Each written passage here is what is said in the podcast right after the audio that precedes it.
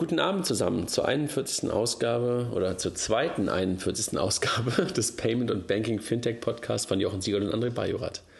Jochen, zweiter Versuch heute, ne? Guten Abend, nachdem wir heute Morgen schon guten Morgen zueinander gesagt hatten und das nicht funktionierte, ja.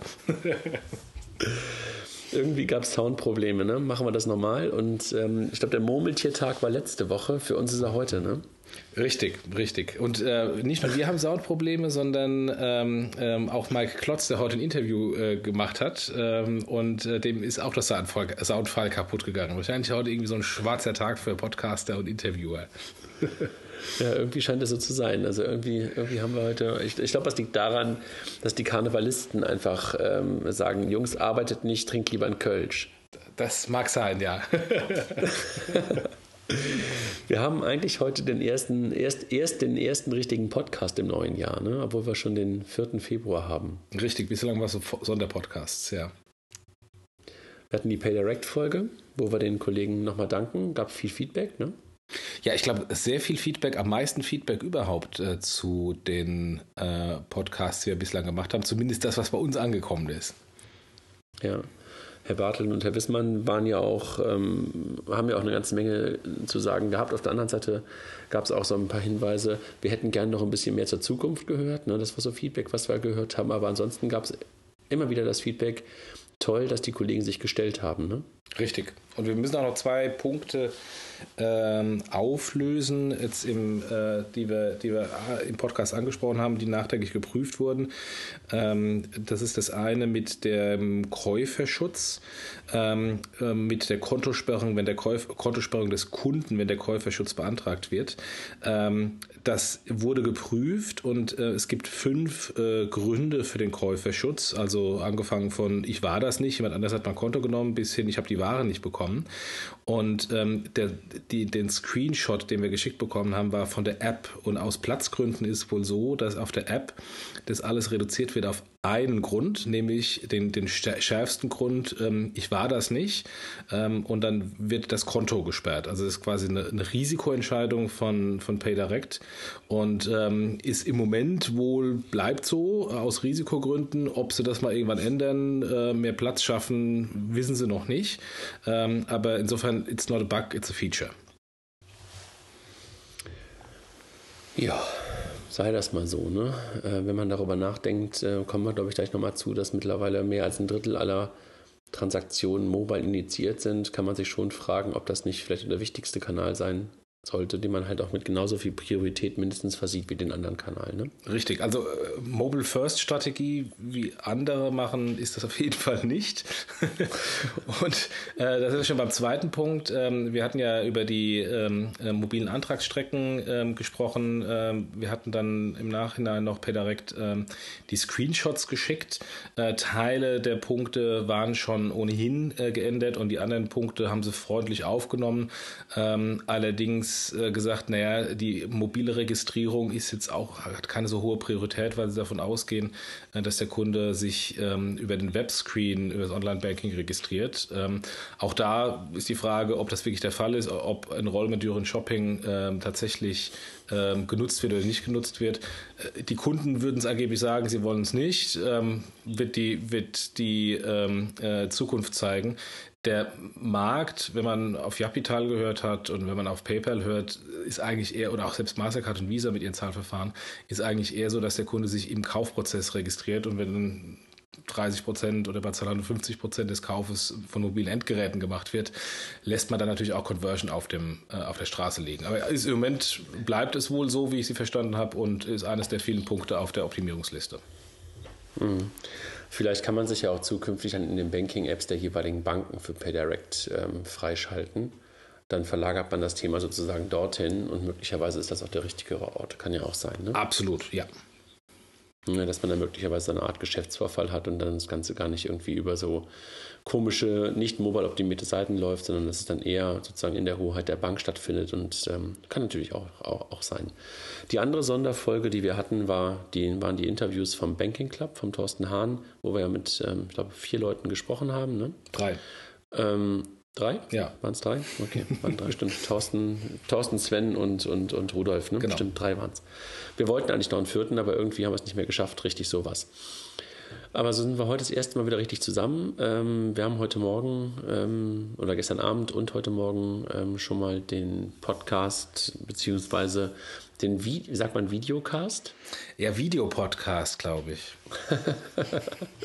den Videopodcast von der, äh, von der Payment Exchange ähm, geteilt, ähm, wo wir vor zwei Wochen, glaube ich, zusammensaßen. Ne?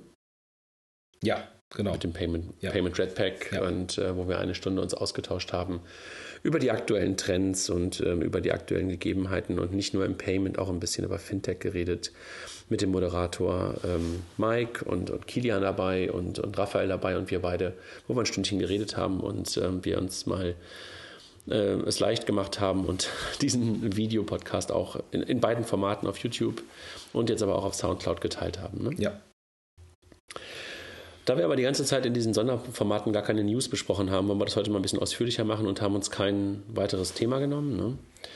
Ähm, und ein Stück weit ähm, die letzten News, ähm, seitdem wir eigentlich letztes Mal gesprochen haben und News hatten, aufnehmen und gleichzeitig vielleicht auch nochmal darauf schauen, ähm, welche Erwartungen wir für das Jahr 2016 haben. Und je nachdem, wie noch Zeit ist, äh, auch nochmal Review äh, der Fintech des Jahres, äh, Fintech Startup des Jahres 2015 Preisverleihung. Genau, wo wir am Dienstag ähm, gemeinsam mit dem Mining Inkubator ähm, oder auf dem, auf dem Event des Mining Inkubators, dem Between the Towers, ähm, gemeinsam auf der Bühne mit dem Christian Hoppe, die Preise vergeben haben. Genau, da können wir nochmal gut drauf zurückkommen. Genau. Lass uns auf die News der letzten Wochen gehen. Ich habe ähm, gerade noch mal eine aufgenommen, die wir heute Morgen noch nicht hatten, aber da es ja eh keiner gehört hat, außer uns beiden, egal. ähm, es, es gab eine Pressemitteilung heute von der deutschen Kreditwirtschaft. Hast du die gesehen? Nein, die habe ich nicht gesehen. Ähm, aber die Überschrift ja, ist ja sehr interessant. genau. Also äh, eigentlich ist es eher so ein bisschen ähm, Jammern ähm, über das Thema Regulierung und die daraus entstehenden Belastungen für die Banken. Jammern, das klingt jetzt gemein, ähm, aber nichts Konkretes wollte ich damit eigentlich sagen. Also einfach nur so ein, so ein, so ein Pauschal ähm, wir fühlen uns ungerecht behandelt und ähm, bitte, liebe Regulierer, hört da mal auf, weiter zu regulieren. Wir möchten uns gerne mal wieder uns aufs Bankgeschäft konzentrieren. So, das kommt ungefähr dabei raus. Haben sie bestimmt noch nicht ganz unrecht, ne? Äh, total. Ähm, die Frage ist einfach nur, warum, warum jetzt erst? Eigentlich hätten sie schon viel früher das auch machen können. Und teilweise äh, wundert, man sich, wundert, man sich, auch, dass bei manchen äh, Regulierungsvorschlägen, wir hatten es ja ähm, äh, auch bei dem Banking Club mit der Secure Pay oder MRC-Regulierung, ähm, äh, warum da nicht irgendjemand mal auf den Tisch haut und sagt, äh, sorry, so geht es nicht weiter. Äh, das ist eher zulasten des Handels, zulasten der Kunden. Ähm, aber insofern, es geht jetzt in die richtige Richtung. Ähm, wenn da eine richtige Lobbyarbeit draus wird, dann wäre es mal sehr positiv. ja, kann man so sagen. Ähm, das geht in, äh, nicht ganz in die gleiche Richtung, das nächste Thema, aber ein Stück weit. Ähm, ist nicht Regulation, aber möglicherweise ein bisschen Vorgaben. Die EZB, also die Europäische Zentralbank, ähm, hat sich des Themas P2P-Payments äh, angenommen. Ne? Ähm, wie findest du das? Gut und notwendig. Wir hatten es ja auch hier auch im Podcast schon öfters mal ähm, angesprochen, dass das aus unserer Sicht eigentlich nötig ist, ein, ein Geschäftsfeld ist, das eigentlich den Banken gehört wir aber die Entwicklung eher im Moment bei den großen Online-Anbietern sehen, also Facebook und, ähm, und Apple ähm, und bei Startups, äh, die, die sich in dem Bereich positionieren. Ähm, ich würde mal gerne in die Köpfe derjenigen schauen von der EZB, die das treiben, äh, was denn deren Intention und deren Agenda dahinter ist ist es vielleicht sogar nach dem Motto Zwangsbeglückung der Banken. Wenn ihr es selbst nicht macht, dann tun wir es euch aufoktroyieren über eine Regulierung. Äh, auf jeden Fall geht es, geht es auch da in die richtige Richtung und finde ich sehr gut, äh, dass die EZB sich darüber ihre Gedanken macht. Ja. Die EZB, ähm, das hab ich, ähm, haben wir auch in den letzten, letzten Tagen immer wieder gemerkt, ähm, auch auf Panels in den letzten Wochen und, und Tagen, wird auch gerade ein bisschen, ich sag mal, produktlastiger. Ne? Also nicht nur so Aufsichtsbehörde, sondern auch so gucken auf, auf bestimmte Themen.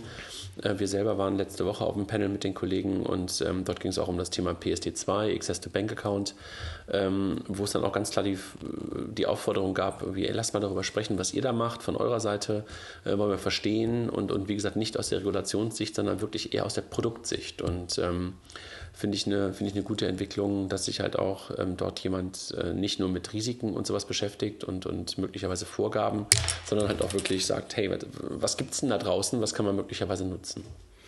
Und in dem Kontext habe ich jetzt die Tage auch, da habe ich den Link leider nicht, ähm, die Tage einen Artikel gelesen, ähm, dass äh, der Yves Mersch ähm, in seiner Funktion ähm, gesagt hat, er würde ähm, oder würde es voranpreschen, äh, dass äh, die IBAN jetzt mit anderen ähm, Identifikationselementen verbunden wird. Also IBAN äh, fest verbunden an eine Mobiltelefonnummer oder an die E-Mail-Adresse, was ja dann auch eine Grundvoraussetzung hier für P2P-Payments ist. Auch das kommt dann eher von der Regulations- und Kommissionssicht und weniger von, von den Banken, ähm, wo man auch eigentlich sagen würde, warum gibt es das eigentlich nicht schon längst? Wohl wahr. Gibt es ja in anderen Bereichen schon, bei den Banken irgendwie immer noch nicht, wohl wahr, ja.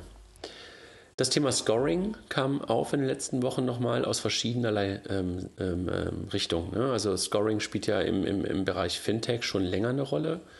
Creditech ähm, hat damit irgendwann mal angefangen und, und spielt auch, ähm, oder das Geschäftsmodell von den Kollegen setzt ja auch sehr, sehr stark auf, ähm, auf, auf schlauen, smarten Scoring-Algorithmen. Und jetzt sind aber wieder nochmal so ein paar Sachen dahergekommen. Auf der einen Seite Smava, ne, die ähm, sozusagen sagen, hey, ähm, erstell dir nochmal deinen eigenen Credit Score. Ähm, so dieser, dieser, oder dieser ominöse Schufa-Score, äh, kennst du den überhaupt und ist der überhaupt wirklich aussagekräftig? Wir wollen lieber mal einen etwas transparenteren Score schaffen. Das ist Smava. Und die Kollegen von Bonify haben auch eine Variante ähm, ins Leben gerufen oder bauen gerade etwas, was ich auch hochgradig interessant finde.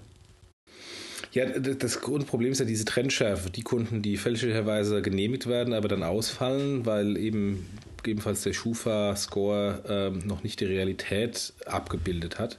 Äh, und die Kunden, die aus welchen Gründen auch äh, immer in der Vergangenheit vielleicht negative Informationen der Schufa hatten, aber sich mittlerweile verbessert haben und trotzdem äh, keinen Kredit bekommen. Insofern sind diese Aktivitäten sehr zu begrüßen ähm, und auch ein bisschen Wettbewerb in diesen, in diesen ähm, ähm Risk- und Identitätsmanagement-Markt äh, zu bringen. Und äh, ich glaube, dass durch, durch die PSD2 und Access to Account ähm, da noch viel mehr passieren wird. Ja, und Bonify, ähm, finde ich, haben einfach nochmal einen anderen Ansatz, weil sie sagen, ähm, Scoring ist sozusagen für uns Grundlage für die richtigen Anlageempfehlungen ähm, und Anlageentscheidungen. Und ähm, das finde ich auch nochmal ähm, eine lustige Kombination, die ich in der Form bisher noch nicht kannte. Also Scoring zu benutzen, um dann Anlageentscheidungen zu treffen. Mhm. Ja, irgendwie echt ähm, startet, glaube ich, gerade in Berlin Bonify. Also Scoring, weiter ein Thema für Fintech und äh, mit Access to Account ähm, und spannenden ähm, Konzepten, 5 Euro, ähm, mit Sicherheit ähm, weiter ein Thema, was irgendwie das ganze Fintech-Thema äh, weiter beschäftigen wird und wo Banken, um mal so einen kurzen Link zu bekommen, eigentlich auch eine ganze Menge tun könnten, wenn sie ihre Daten nützten. Ne? Ja, genau. Stichwort Monetarisierung. genau, und Monetarisierung der eigenen Daten. Es gab eine, eine Meldung äh, aus dem Bereich InsurTech. Ähm, Casco, ein, ein Startup aus dem Bereich Versicherung, wie der Name eigentlich schon sagt, ist eine Kooperation angegangen mit der Barmenia, mit der Versicherung aus Wuppertal. Und ähm, dort fand ich, das war einfach ein Use Case, den man bisher wahrscheinlich irgendwie ähm, niemals irgendwie so richtig gemacht hätte. Wir haben heute Morgen ja schon mal kurz darüber gesprochen, wenn du ein gebrauchtes Auto kaufst und ähm, als potenzieller Käufer damit fahren willst, bist du ja eigentlich nicht versichert. Und dieses Problem lösen sie mit einer Ad-Hoc-Versicherung. Ja, wir hatten das ja auch in unserem ähm, Insurance Tech äh, ähm, Podcast, ähm, diese, diese Spontanversicherung. Ich glaube, da ging es irgendwie drum, ich mache jetzt eine, oder du machst eine Fahrradtour und willst du dich irgendwie für zwei Euro ähm, ähm Unfall versichern für die Fahrradtour. Ähm, das ist natürlich ein sehr interessantes äh, ähm, Feld, weil ähm, mit mobilen Endgeräten ähm, und der Online-Möglichkeit äh, ist es natürlich ein Geschäftsfeld, was heute noch gar nicht adressierbar ist, weil heute gehe ich zu meinem Makler und mache dann eine Unfallversicherung. Äh, mit den ganzen Papierarbeiten ist es eben dann eine einmalige Sache und eben nicht diese spontan ähm, äh, Geschichte. Von daher, das ist natürlich ein neues, neues äh, Marktsegment, was, da, das darüber gehoben wird. Und ähm, ja, wird sich zeigen, wie erfolgreich das ist. Naja, und witzigerweise wird, wird daran ja auch ein Stück weit deutlich, was halt ähm, auf die Versicherungsindustrie, wie wir ja auch schon mal gesagt haben, auch ein Stück weit zukommen wird, nämlich aus dieser Langzeitversicherung ähm, rein in solche ähm, Kurzzeit- und dingliche Versicherungen, wo das Internet of Things dann auch eine Rolle spielen wird, dass du wirklich Dinge, solange sie leben, versicherst, also bis sie halt wirklich sozusagen keine IP-Adresse mehr haben oder so, äh, äh, beziehungsweise dass du halt auch wie heute beim, beim Car2Go Drive Now einfach nur eine Fahrt versicherst und, und eben nicht ähm, ein Auto. Ja. Und ähm, natürlich versicherst du in dem Moment das Auto, aber halt nicht dauerhaft, sondern halt wirklich nur für die Nutzung, also Nutzungsversicherung. Und das wird, glaube ich, an dem Beispiel ganz schön. Finde ich äh, eine schöne Kooperation, die man da bei der Barmenia und der Casco sieht. Dann gab es ähm, einen langen Bericht ähm, aus einem Schweizer Blog, ähm, Finews, ähm, wo über den ultimativen Robo-Advisor von der UBS gesprochen wird. Und ähm, Darüber haben wir letzte Woche, da warst du leider nicht dabei, in der Jury-Sitzung zum Fintech des Jahres auch mit dem Andreas Kubli von der UBS drüber gesprochen, der einfach auch sagte, Jungs, diese ganzen Robo-Advisor, die ich da heute sehe, das ist zwar nett, aber letztendlich sind das alles nur doofe ETFs und was wir können ähm, und auf welchen Daten wir sitzen und was wir alles an Auswertungsmöglichkeiten haben und was wir über den Kunden wissen, das sind echte smarte Robo-Advisor. Und darüber geht der Bericht auch nochmal. Mhm. Das ist ein Trend, ne, den wir sehen. Ja, Robo-Advisor 2.0 an der Stelle. ja, weil Banken einfach da wirklich mal, wie wir es gerade schon oben gesagt haben, beim Scoring einfach auch wirklich ihre Daten eigentlich zu nur schöpfen müssten. Ne? Ja, und äh, es ist ja auch interessant zu sehen, wie sich dieser ganze Robot-Weiß-Markt weiterentwickelt. Ähm, es gibt ja, äh, wenn man mit den Robot-Weiß-Gründern äh, ähm, hier aus Deutschland spricht, äh, die erzählen von den Entwicklungen in den USA, dass dann nach den, den Erfolgen von Wealthfront und Betterment ähm, die großen amerikanischen Direktbroker aufgewacht sind äh, und selbst Robo-Advice-Lösungen angeboten haben, so wie im Grunde auch jetzt mittlerweile bei uns, eine Comdirect hat das, eine Deutsche Bank macht das. Ähm, und, ähm, und man eigentlich denken würde, naja gut, dann, äh, dann ist es diese Geschäftsgrundlage für die Startups entzogen worden, was aber eher umgekehrt der Fall war. Dadurch, dass die Banken eingestiegen sind, haben sie quasi dieses Segment geadelt. Ähm, und es ist insgesamt so, dass der Markt vergrößert wurde ähm, und die Kunden auf diese Produkte erst richtig aufmerksam gemacht wurden und somit sowohl die Banken als auch die Startups äh, stärker gewachsen sind. Das sind die eine Sicht darauf, und, äh, aber äh, wer halt den smarteren und damit den besseren Robo bauen kann, das ist ja noch zu beweisen. Ähm, aber ich fand es ähm, jedenfalls auch aus der Diskussion heraus, die wir mit Andreas da geführt haben, äh, haben führen können letzte Woche, ähm, passte das halt genau ins Bild rein. Ja. Ähm, einer von den Banken, die das Ganze auch machen, ist Charles Schwab, sehr erfolgreich, ne? womit wir wieder die gleiche Brücke gebaut haben wie heute Morgen schon mal zur nächsten Meldung.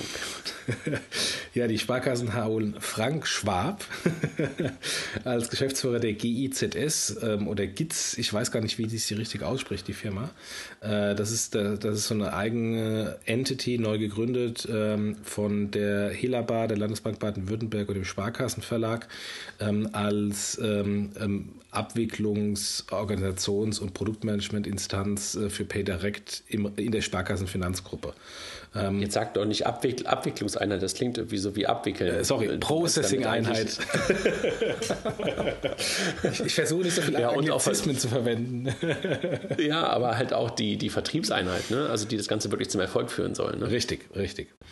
Und, also, ich meine, das ist, ist, ist ja etwas, ähm, sorry, dass ich einmal kurz einhake, was gerade bei PayDirect sehr, sehr beeindruckend ist im Vergleich zu, zu, zu anderen äh, bankenbasierten Bezahlverfahren, ähm, dass ähm, sofort alle Banken, ähm, auch jetzt bei den Sparkassen, alle auf einen Schlag dabei sind. Ne? Und dass da nicht sozusagen so ein langsames Dazuschalten kommt, sondern darum müssen diese Jungs sich wahrscheinlich gar nicht kümmern, die Sparkassen zu überzeugen, die sind davon überzeugt, damit zu machen, sondern die müssen sich wirklich nur um das Händlergeschäft kümmern. Ne? Richtig, und, und wohl auch im Produktmanagement. Also ich weiß, da wird im Moment ähm, ähm, sind, laufen ein paar Headhunter draußen rum und suchen da Leute. Da wird auch Produktmanagement-Expertise abgefragt. Ähm, also insofern nicht nur Vertrieb. Ja, schon klar. Aber was wir ja immer gesagt haben, die große Herausforderung, was ja auch Niklas Bartelt letzte Woche im Podcast, vorletzte Woche im Podcast sagte, das ist eine der größten Herausforderungen und eine der größten To-Dos für die nächsten Wochen und Monate von, von PayDirect und damit auch für die GEZS das Thema Händlerakquise sein wird. Ne? Ja, und apropos in dem Kontext. Ähm, ähm, das ist peinlich. Das ist peinlich nicht, das ist schade. Peinlich ist gemeint. Nein, das ist, nein, es ist schade. Das ist eine neutrale Sache, aber da kann der PayDirect auch nichts dafür. Der nee, es ist einfach schade. Es ist doof. Der, der Pilothändler von PayDirect, äh, ähm, DeFi in Bünding Living, ähm, äh, schließt seinen Shop. Ähm, äh, ich glaube nicht, dass, dass Bünding sich da irgendwie zurückzieht, ähm, weil wir hörten bei der Payment Exchange Konferenz äh, einen Vertreter von Rakuten, äh, dass ähm, die sehr stark über Marktplätze verkaufen und nicht über den eigenen Shop. Und äh, insofern der eigene Shop wird zugemacht. Ähm, und das ist natürlich ähm, insofern eher so ein, so ein klein, kleiner Kratzer in der Krone von PayDirect, dass der Pilotshop jetzt gerade schon wieder zumacht. Aber ich glaube, aber, PayDirect hat es nicht aber, aber, wir wollte ich gerade sagen, wir schieben es bitte jetzt nicht auf PayDirect. Nee, ne? nee. aber scheinbar waren die Dartscheiben, die da bestellt worden waren, nicht genug. Nicht genug, genau. Ja. Ähm. Und nochmal ganz kurz. Ein Herz geht.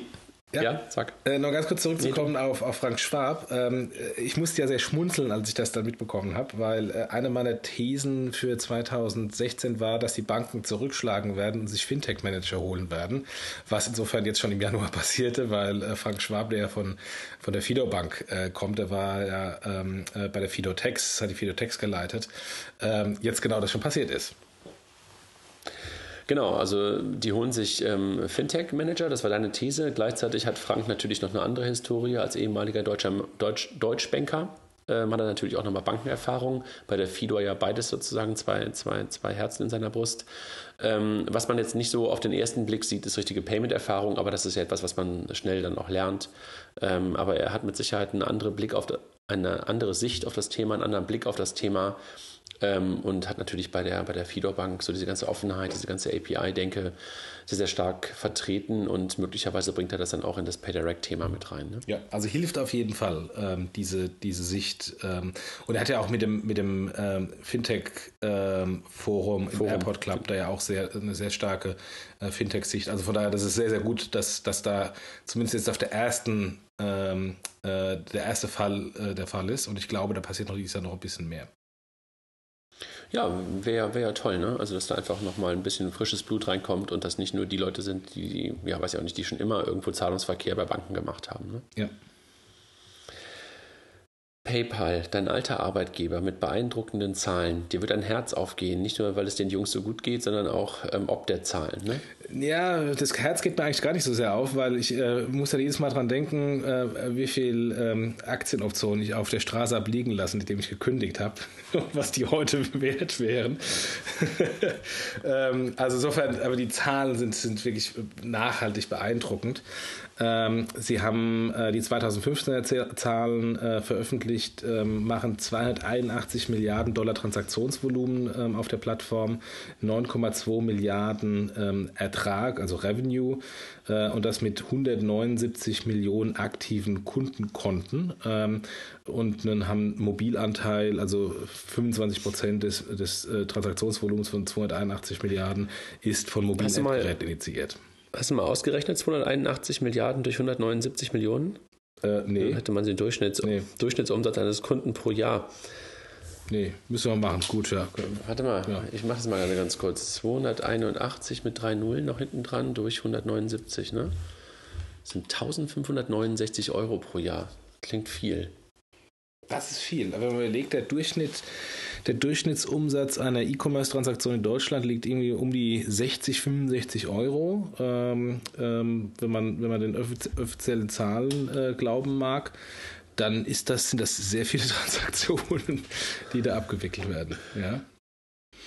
Ähm, wie, wie, wie, ist dein PayPal-Verhalten sozusagen ähm, im Jahr? Wie, wie viele Ausgaben hast du? Also ich, äh, so. ich glaube, ich passe da eher in diesem Durchschnitt, wenn nicht sogar noch höher, ähm, weil ich eher ein, ein, ähm, ein absoluter Online-Shopper bin. Wir haben ja intern im Redpack ja mal äh, die Top 10 Online-Händler in Deutschland ähm, auf der Liste gehabt und dann äh, kam dann der eine sagte, ich weiß gar nicht mehr, Mike, so, ich habe da nur bei zwei eingekauft und du irgendwie bei der Hälfte oder so und ich habe, glaube ich, bei neun von zehn schon äh, eingekauft. Also ich bin da ein Heavy User. Ich habe ich hab, ich hab gerade mal kurz geguckt. Ähm, ich habe dieses Jahr, und wir haben jetzt, glaube ich, den ähm, 4. Februar, bisher 733 Euro bei PayPal gelassen.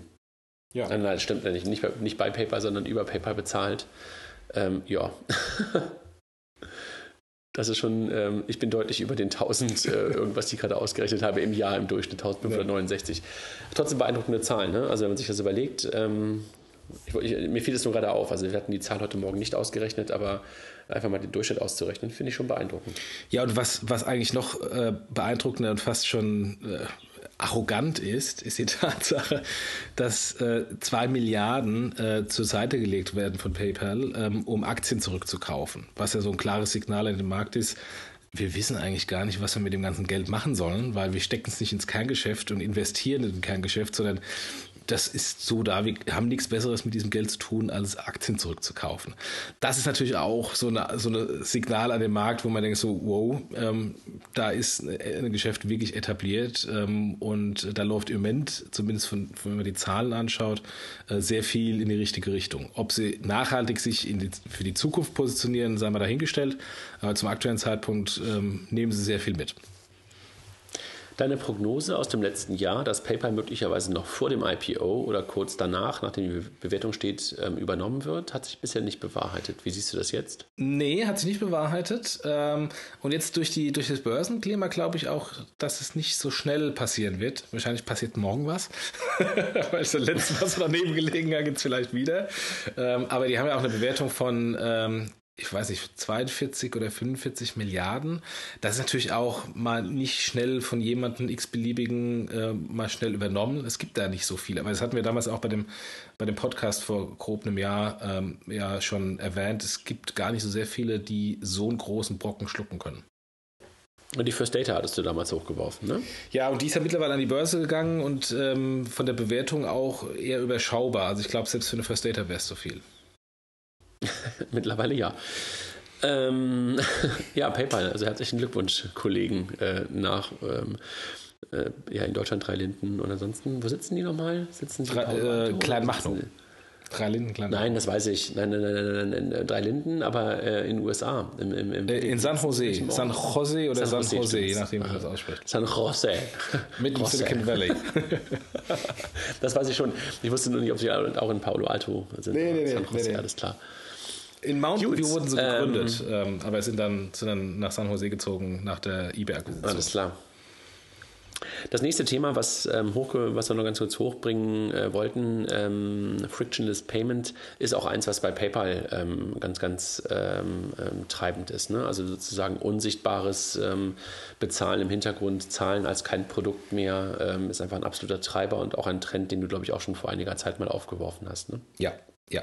Und wird auch nicht, an, nicht weggehen. Also es ist genauso wie Mobile Frictionless Payment und äh, Invisible Payment wird nicht mehr weggehen, das wird nur stärker. Alles klar. Die Payment Exchange war ein voller Erfolg, ne? Ja, wir haben, wir haben ja ähm, zwei tolle ähm, Artikel ähm, im, äh, im, äh, in Blogs äh, dazu gesehen. Ähm, war eigentlich, glaube ich, mit dem Versand der Einladung schon ausgebucht. Sehr, sehr viele Leute, die noch drauf mit wollten, ähm, aber nicht mehr dazu kommen konnten, weil wir von der Lokation bedingt ähm, begrenzt waren. Ähm, es war, also zumindest das Feedback, ähm, was, was direkt vergeben wurde, war sehr, sehr positiv. Und, ähm, und der Grund war einfach, dass es eine kleine, feine Händlerveranstaltung war mit sehr viel Lernen ähm, und, äh, und Networking und, ähm, und weniger ähm, Sales-Druck von irgendwelchen Dienstleistern, die sich dann unter das Volk mischen und dann ihre Services verkaufen wollen. Was halt dazu führte, dass das Ganze halt auch sehr intim war und damit auch eine große Offenheit im Raum war ne? und man eigentlich auch über alles sprechen konnte.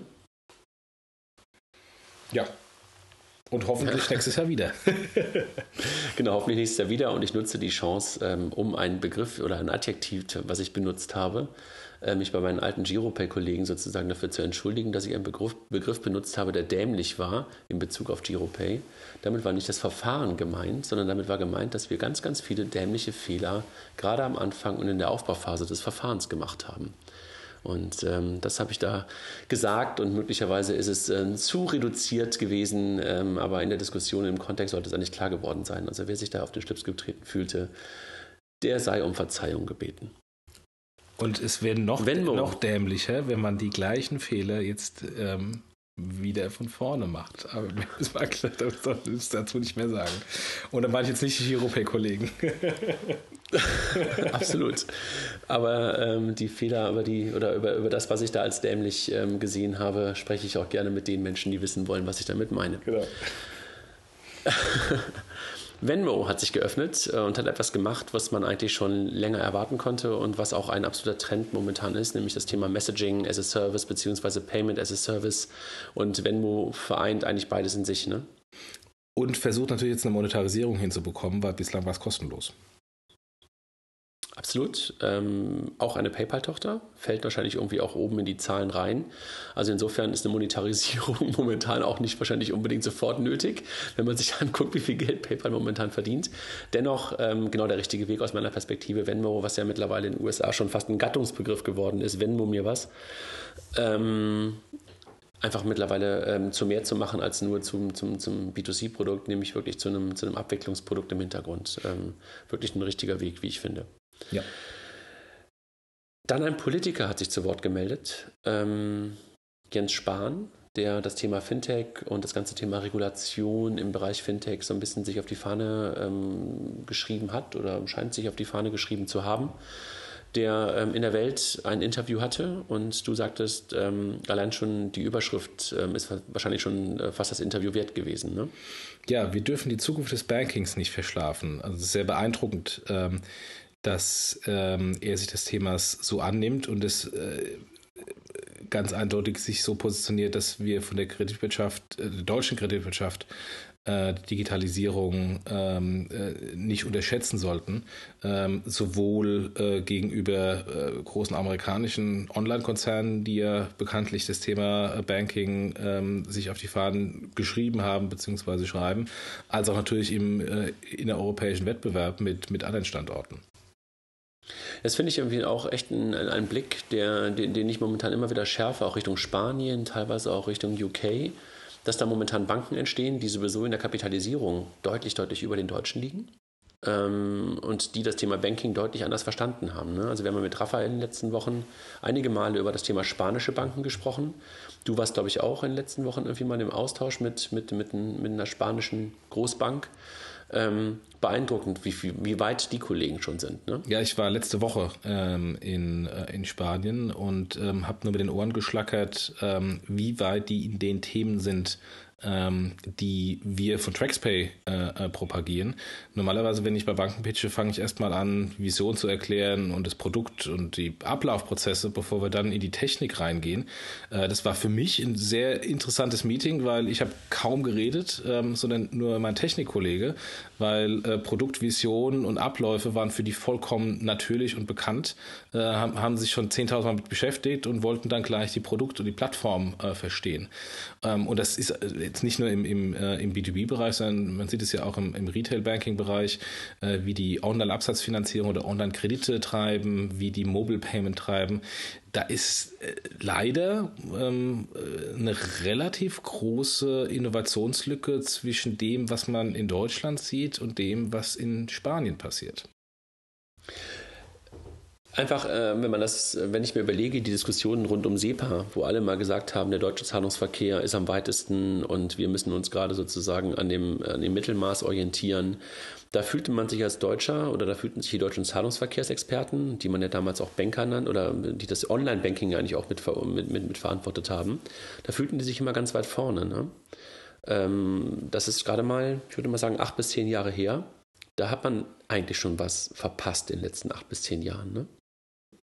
Ja, und äh, vielleicht liegt es auch an unserer deutschen Kultur. Ähm, ähm, muss man nur noch in die USA schauen, da ist halt auch eine Fehlerkultur ähm, immanent und ähm, Hauptsache man, man probiert was und wenn es in die falsche Richtung geht, dann probiert man was Nächstes und hat die Erfahrung gesammelt. Ähm, wir sind halt immer noch vielleicht zu deutsch und sagen, wir wollen die perfekte Lösung bauen und warten dann einfach zu lange und dann ist irgendwie das Zeitfenster wieder zu. Ja. Jedenfalls gut, dass Herr Spahn das Thema sich, ähm, sich des Themas angenommen hat. Finde ich wirklich gut. Ähm, und da wird es mit Sicherheit auch noch mal ein paar andere Veranstaltungen und andere Events geben, wo wir den, ähm, den Herrn auch noch mal sehen und möglicherweise hören werden. Ähm, freue ich mich drauf, ähm, dass das Thema in der Politik angekommen ist und damit halt auch ähm, indirekt auch in der Regulation, also bei den Aufsichtsbehörden angekommen ist. Das passt ein bisschen zusammen, ähm, dürfen die Zukunft des Bankings nicht verschlafen, ähm, weil letzte Woche Mark Zuckerberg das Thema Payments ähm, in Zusammenspiel mit Apple angesprochen hat. Ne? Und wenn sich die beiden schon gemeinsam über das Thema unterhalten, also Apple und Facebook, das ist dann wirklich ein Stück weit Zukunft von Payment und Banking. Ne? Absolut. Und ähm, äh, sowohl Chance als auch Gefahr. ja aus uns Kundenperspektive heraus immer eigentlich eine Chance, ne? Und ähm, für die, die heute eigentlich die Abwickler sind, ähm, wahrscheinlich eher eine Gefahr. Ne? Ja. Ja, auch, auch für eine, auch für eine PayPal. Ähm, ähm, ich bin ja weiterhin der Meinung, dass Apple Pay der, der einzig relevante und wirkliche Herausforderer von, ähm, äh, von PayPal ist. Und wenn sich eine Facebook mit einer Apple verbündet, wow, kommt vielleicht ein cooler Wettbewerber. Absolut. Ja, und auf der anderen Seite muss man aber eins ganz kurz hochwerfen, habe ich heute, glaube ich, noch im, im, im Spiegel gelesen, Spiegel Online gelesen ähm, so hoch wie momentan immer Facebook, Apple und, und, und, und, und Google und sowas hypen, ähm, 15 Jahre zurück, 13 Jahre zurück war Yahoo dieses hochgehypte Ding. Ne? Und ähm, da schreit gerade keiner mehr Yahoo. Das ist wahr, ja. also es geht manchmal schneller, als man denkt, ähm, sind zwar immer noch da und verdienen auch in Teilen immer noch Geld, aber die Lieder sind es bei weitem nicht mehr. Aber egal, also es kommen neue. Ähm, selten ist es so, dass die alten wieder zurückkehren. Insofern, liebe Banken, passt auf. Ein Drittel aller Transaktionen sind mittlerweile mobile. Gut so, ne? Ja, da sind wir wieder bei dem Thema, was wir vorhin hatten mit, mit PayDirect. Ähm, aber es ist auch, eine, ist auch eine, eine ganz logische Entwicklung, wenn man anschaut, ähm, es ist, glaube ich, die zehnfache Menge an mobilen Endgeräten im Markt draußen im Vergleich zu PCs. Und die mobilen Endgeräte, also Smartphones und Tablets, wachsen noch, auch wenn da mittlerweile eine Marktsättigung äh, vorliegt, aber sie wachsen auf jeden Fall noch, während der PC-Desktop-Markt äh, schrumpft. Ähm, und ähm, insofern ist es eine ganz normale Entwicklung und wir haben heute Morgen ja auch schon mal darüber diskutiert, in welchem Kontext äh, nutze ich das eine oder das andere Endgerät. Ähm, zum Shoppen, ähm, das macht man halt irgendwie an der Bushaltestelle ähm, oder auf der Couch und da ist dann halt eher das mobile Endgerät an der Hand, statt ähm, der Notebook oder der stationäre PC auf dem, auf dem Schreibtisch.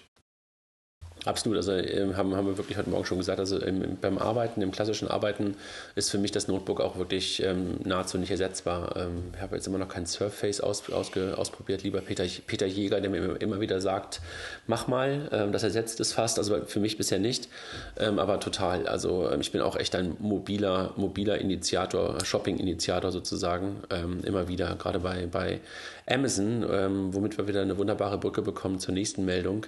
über PayPal sprechen wir ja gerne und viel und mögen das Ganze ja auch und, und finden es ja beeindruckend, wie die sich immer noch weiterentwickeln, wo man eigentlich manchmal schon denkt, eigentlich geht es nicht noch weiter nach oben. Ähm, einer will kein PayPal, ne? Der größte eigentlich. ja, und das ist die alte Rivalität zwischen Amazon und, und PayPal, die natürlich durch die eBay-Rivalität kam. Und ähm, äh, obwohl PayPal jetzt unabhängig ist, geht es trotzdem weiter.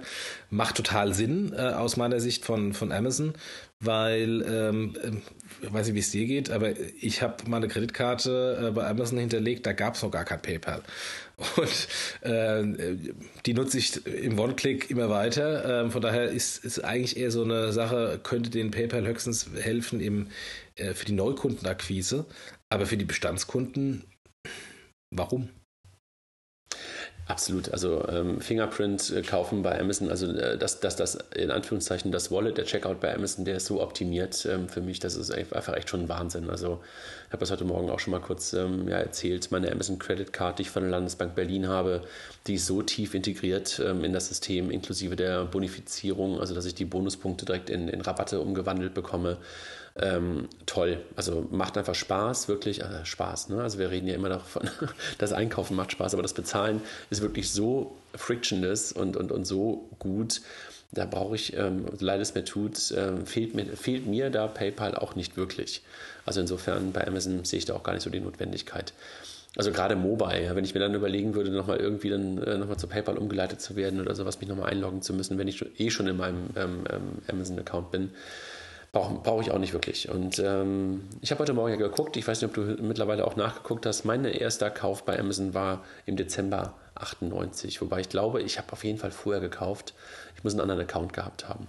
Nee, ich habe äh, immer noch nicht geschaut, aber ich glaube, es waren immer noch die Studienbücher ähm, für das BWL-Studium, die ich bei Amazon gekauft habe, weil ich einfach zu faul war, also, die nächste Buchhandlung zu latschen. Ich bin mir auch sicher, dass es nicht 98 bei mir war, weil ich nämlich auf jeden Fall während des Studiums ähm, auch schon Amazon genutzt habe und das muss irgendwie auch Mitte der 90er gewesen sein. Das nächste Thema. VC Money, das richtige Geld für Fintech. Eigentlich ein Thema, was wir, was wir hier nochmal so richtig besprechen sollten, ne? Richtig, ja. Ähm, weil äh, die Ziele der VCs sind nicht immer notwendigerweise deckungsgleich mit den Zielen der Gründer. Ähm, und, ähm, und es gibt durchaus Fintechs, die äh, für VCs nicht interessant sind, aber trotzdem ein gutes Investment. Ähm, ja, sollten wir vielleicht mal mit ein paar Spezialisten ja. durchsprechen. Wir haben das letzte Woche auf der ähm, Fintech des Jahres äh, Veranstaltung, da hatte Ramin Niromant das Thema kurz hochgeworfen, weil er meinte dann auch nochmal, Jungs, denkt mal darüber nach, denkt mal über einen Satz nach, ähm, oder nicht über einen Satz, sondern über eine Frage nach. Wer ist der beste Fintech-Investor? Ein Stratege, eine Bank oder ein VC? Und ähm, da, da, kann man, glaube ich, auch nicht die eine Antwort drauf geben, aber ich glaube, es ist ähm, jedenfalls so, dass viele, viele Fintech-Modelle ähm, in der Tat kein klassischer VC-Case sind, auch wenn ich die Frage mal wieder stellen müsste, dann was ist der klassische VC-Case? Die könnte uns möglicherweise den Jan Sessenhausen dann nochmal beantworten, der bestimmt ein paar Merkmale für den typischen VC-Case ähm, hätte. Ähm, aber ich glaube auch, es gibt einfach ganz, ganz viele Modelle, ähm, die einfach gute Modelle sind, die auch, ähm, auch re deutlich rentable und, und wachsende Modelle sind, aber die möglicherweise nicht in die klassische VC-Denke reinpassen. Und insofern würde ich jetzt wirklich gerne mal ähm, hier mit, mit ein, zwei Leuten diskutieren. Ich hatte heute mal den, den Christian Hoppe angefragt und vielleicht hat er ja Lust, auch mal hier zuzukommen und vielleicht nehmen wir dann mal Rami mit dazu oder Jan nochmal mit dazu. Könnte, glaube ich, eine gute Diskussion werden. Ne? Mhm. Ja in den gleichen, in den gleichen Atemzug oder in, in, in das gleiche Horn stößt ein bisschen auch die Deutsche Bank, die sich ja ähm, momentan äh, auch sehr gebeutelt, aber ähm, auf an, an der anderen, eine, an der einen oder anderen Stelle auch momentan echt mit guten Dingen beschäftigt. Also neben den Robo-Advisern, die sie ja mittlerweile ins Leben gerufen hat, ähm, jetzt auch nochmal eine Kooperation eingegangen ist mit dem Startup Bootcamp New York und Route 66. Ähm, Finde ich gut. Was sagst du? Ja, ja, vor allem Route 66 ist ja ohnehin ein amerikanisches VC, die ja auch hier äh, in Europa ähm, ähm, ein bisschen breiter investieren. Ähm, haben ja auch in Warmo investiert und ähm, Schutzklick, Schutzklick. Ähm, und ich glaube Knipp. Ähm, von daher äh, macht, das, macht das total Sinn, dass sie, dass sie da eine Kooperation eingehen. So, jetzt gucke ich aber, ähm, ähm, weil wir heute Morgen nämlich auch darüber gesprochen haben, wer denn der dritte oder vierte in Deutschland ist. Jetzt gucke ich doch kurz nach, Jochen. Ja, ich gucke in das Portfolio. Ich habe es auch gerade auf. Lass mal gucken. Knipp, du hast so recht. Ja. Auch in Moven haben sie investiert. Und Judo. Ah. Und in Ripple. Ja, schon ziemlich fintechig, ne? Mhm. Absolut. Ja, jedenfalls gut. Also macht die, machen die Kollegen von der Deutschen Bank ähm, mit Sicherheit was richtig. Auch jetzt nicht auf Teufel komm raus einen eigenen Inkubator, einen eigenen Accelerator sofort wieder zu gründen, sondern mit Startup Bootcamp, die da einfach schon gute Erfahrungen in London gemacht haben, in Berlin gemacht haben, was zusammen zu machen. Und ähm, das kriegen vielleicht auch viele in, in Deutschland gar nicht so richtig so sehr mit, wenn sie über Fintech sprechen und dann eher europäisch fokussiert sind. New York ist ja eigentlich fast noch die, die bessere VC-Stadt für Fintech als, ähm, als Silicon Valley ist es. Ne? Also da sind einfach ganz, ganz viele Ostküsten-VCs, die aus New York heraus ähm, in Fintech investieren. Ne? Ja, und äh, also übrigens, das, das ist äh, ein Thema, was ja, was ja Frankfurt im Moment umtreibt, in diesem Fintech-Hub und dem Fintech-Center. Ähm, äh, New York hat das geschafft. Da sind natürlich die Experten aus den Banken in New York. Deswegen gibt es da eine viel größere Zahl von Fintechs als im Silicon Valley, wo ja eigentlich die E-Commerce, äh, Online- und Softwareindustrie ist, ähm, die in Deutschland in Berlin ist. Ähm, und äh, Frankfurt versucht sich da jetzt natürlich auch äh, zu positionieren. Ob sie das schaffen, werden wir dann sehen, irgendwann mal.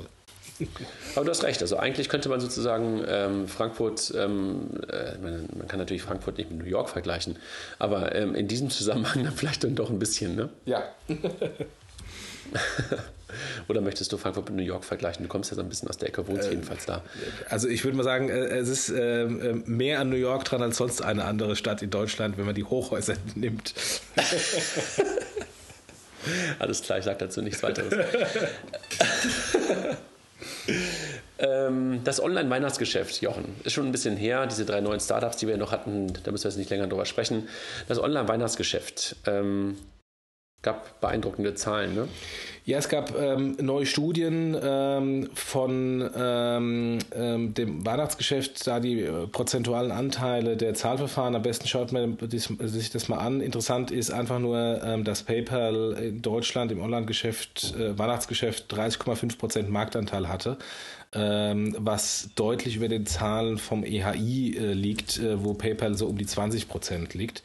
Ähm, und ähm, insofern, das, äh, wir haben auch ein paar Mal hier diskutiert, dass, dass die EHI-Zahlen so nicht so 100 Prozent repräsentativ für den E-Payment-Markt sind, weil Marktplätze nicht dabei sind, weil Tourismusindustrie, digitale Güter nicht erhoben werden.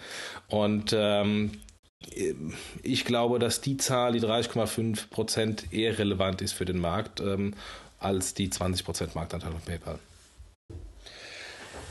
Absolut, das glaube ich auch. Ähm, und EHI, ähm, genau, also die gucken, glaube ich, manchmal noch ein bisschen zu sehr aus ihrer eigenen Brille da drauf. Ne? Ja.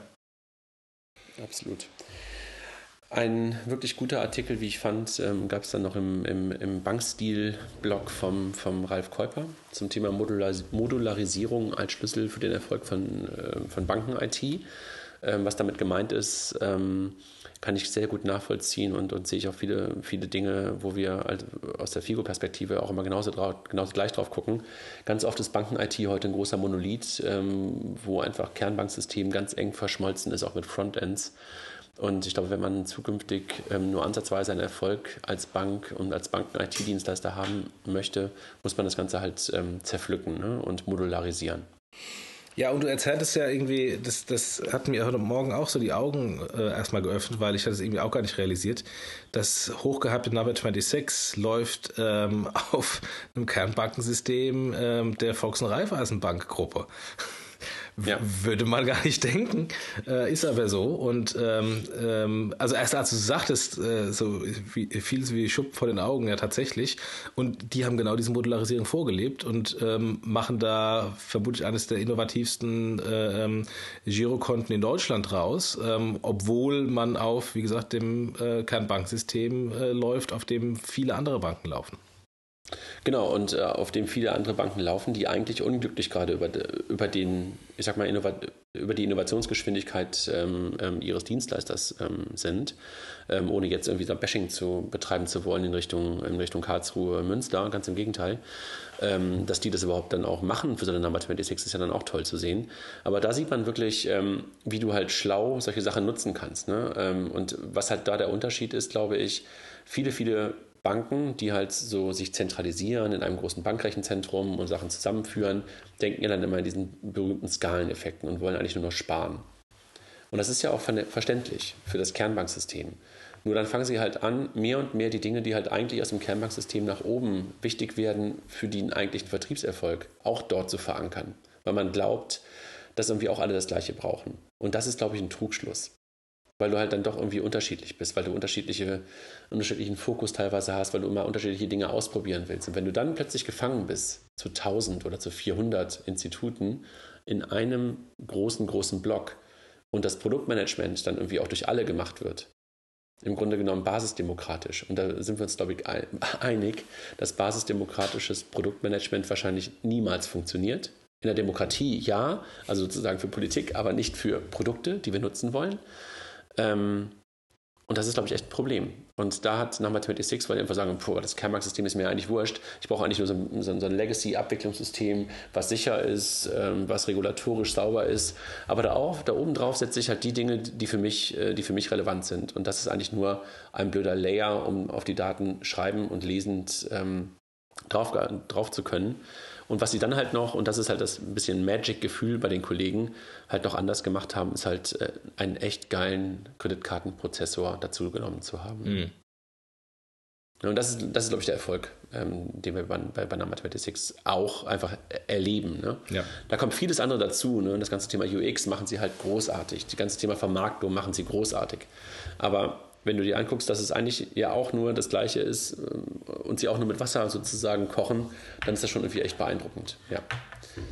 Ja, und, und das ja, ist so ein Beispiel, das zeigt, dass die Banken eigentlich in dem Fall für Fintechs keine Angst haben sollten, weil es können die Banken, wenn sie wollten, auch genauso machen. Genau. Wir haben da mal ein paar Slides zu gemacht. Es ähm, passt genau in, in, in, diesen, in diesen Bereich rein von Figo. Wir machen ja selten hier Werbung für unsere eigenen Firmen, aber diese, ähm, die Slides stelle ich dann auch nochmal mit dazu. Ähm, zum Thema Banken können auch anders oder Banken können auch gut, fällt mir auch Payment ein. Da sind wir wieder bei Andreas Kubli, der einer der Köpfe hinter dem Produkt in der Schweiz ist. Die sind echt auf einem guten Weg mit ihrem Peer-to-Peer-Produkt in der Schweiz. Ja, absolut. Also nicht nur als Peer-to-Peer -Peer, ähm, zwischen privaten Menschen, sondern mittlerweile halt auch bei Part, also beim, im Handel äh, entwickelt sich das mittlerweile halt auch zu einem Retail-Produkt. Echt gut. Echt gut. Dann gab es einen ähm, echt ganz, ganz verheerenden Artikel in der T3N zum Thema GiroGo und GiroCard kontaktlos. Ich will dazu eigentlich gar nicht groß was sagen. Das ist fast schon eine Glosse. Ähm, ja, äh, wir teilen es einfach nur oder möchtest du was zu sagen? Nee, ich glaube, äh, da muss man nichts drüber sagen. Ich habe das Gefühl, es ist der, der hilflose Versuch, dass der eine oder andere sein Gesicht wahren kann. Ja, gut, sagen, genau. Ich sage jetzt auch nichts mehr dazu. genug, genug, gesagt zu dem Thema. Äh, dann nochmal ein Link. Ähm, ich hatte vor kurzem einen, einen Jahresrückblick äh, gemeinsam mit, mit Jörn von Startup Radio und, und Kirill vom Startup Radio mit ein paar anderen Gästen, unter anderem deinen Kollegen Andrei, ähm, dem Blockchain-Experten, die wir demnächst ja irgendwann auch mal hier haben wollen, äh, und dem besagten Frank Schwab und dem Yassin Hankier heißt er, ne? Yankir, ja. Hankier? Hankier, ne? Hankier, ehemals Wamo, jetzt SafeDroid, SafeDroid, SafeDroid. SafeDroid. Ähm, SafeDroid, ähm, wo wir auch eine Stunde einen Jahresrückblick gemacht haben, wo ich seit heute Morgen weiß, dass du ihn nicht gehört hast. Ich bin ganz enttäuscht, traurig, todtraurig und überhaupt, wo wir uns so viel Mühe gegeben haben, äh, das Jahr 2015 zu recappen. Ich werde ihn nochmal mir anhören. Also wer es noch nicht getan hat, kann es nochmal gut tun. Ähm, ist ja noch ein Rückblick, den kann man ja auch noch ein bisschen länger hören. Dann hat wieder der ähm, Ralf Keuper, den haben wir heute oft hierbei, ähm, ein bisschen Bilanz gezogen für The George. Erfolgreiche Bilanz nach einem Jahr Aktivität ähm, bei der ersten Bank. Beeindruckend, was die Jungs geschaffen haben. Ne? Ja, absolut. Ich würde es ja echt gerne nutzen. In Deutschland. Ja, äh, es sind die Sparkassen. Wir können mal vielleicht mal äh, offiziell aufrufen, dass die Sparkassen in Deutschland mit den Sparkassen in Österreich äh, gemeinsame Sache machen und äh, George nach Deutschland bringen. Ich bin ja jetzt vorsichtig, ich sage jetzt nicht mehr zu Sparkassen.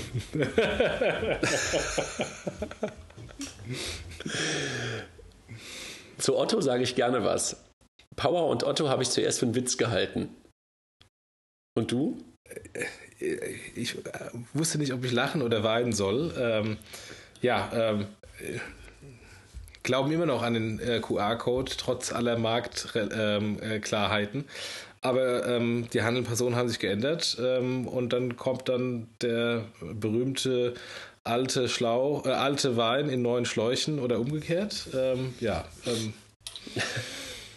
Ja. Wir lassen uns überraschen, was daraus wird. Genau. Ja, wir drücken den Kollegen natürlich die Daumen, dass es erfolgreich wird. Also ähm, das äh, soll auch keine blöde Polemik sein, auch wenn es so klingt. Aber überraschend war es schon. Ja, also absolut. irgendwie keine zwei, zwei oder drei oder vier Wochen oder sowas nach der, nach der Abkündigung von, von, von Japital. Ähm, dann im Grunde genommen, ja, das fühlt sich wirklich an wie das gleiche nochmal. Und das äh, klang einfach komisch. Deshalb könnte man es fast für einen April-Scherz halten. Aber lassen wir uns überraschen und ähm, mit Sicherheit werden sie erfolgreicher sein, als wir das ähm, jetzt gerade vermuten. Es soll, sei ihnen gegönnt. Genau. Apro Wer sehr erfolgreich. Apropos erfolgreich. Ja, genau. äh, es gibt nochmal äh, äh, Zahlen, auch so beeindruckende Zahlen wie die PayPal-Zahlen, und zwar von Adyen oder Adyen, ich weiß immer noch nicht mehr, wie die ausspricht, der äh, holländische PSP. Ähm, die haben allein im Jahr 2015 ähm, ein Wachstum hingelegt, ähm, wie, ähm, also sich verdoppelt und ein Wachstum hingelegt, wie ähm, ähm, die komplette BS-Card-Service in Deutschland Grundgeschäft hat äh, oder 65 ähm, Prozent des deutschen Marktführers im, im Acquiring äh, der Concardis darstellt. hat BS auf, aufgehört und das Geschäft rübergeworfen? Nein, nein, nein, nein, nein, ich bin böse. Nein, natürlich nicht. Bitte, habt ich nicht verstanden. Ich sagte, hat B&S aufgehört und das Gesamtgeschäft rübergeworfen. Das wäre dann der Wachstum, aber das war böse. das, war, das war böse, vor allem, weil, weil das Wachstum, ähm, äh, wenn, man, wenn man ein bisschen zwischen den Zahlen geschaut hat, von Bestandshändlern kommt und primär aus dem Mobile-Bereich, was wir heute auch schon ein paar Mal angesprochen hatten. Ähm, also da, da passiert im Moment sehr viel und es passiert natürlich wieder bei Anbietern, die äh, Dinge innovativ vorantreiben und neue Geschäftsfelder besetzen ähm, und dann äh, halt auch wachsen in, in Dimensionen, wo man, wo man sagt, so, meine Güte, das ist halt nicht mehr irgendwie ein kleines Startup, was da auf kleiner Basis sich verdoppelt, sondern das ist halt schon signifikant groß.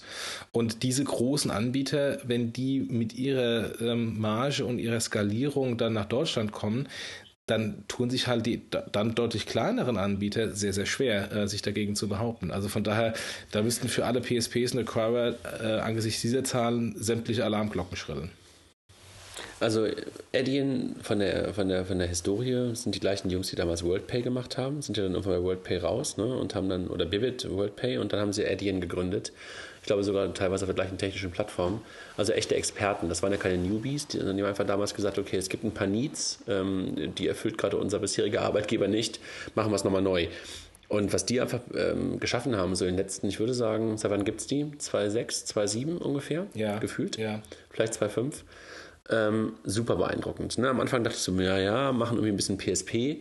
Ähm, dann gingen sie plötzlich in das Thema ähm, ähm POS-Geschäft auch rein, ähm, wurden Acquirer, also haben einfach die Wertschöpfungsstufe, nicht nur die Produkte, sondern auch die Wertschöpfungsstufe deutlich vertieft.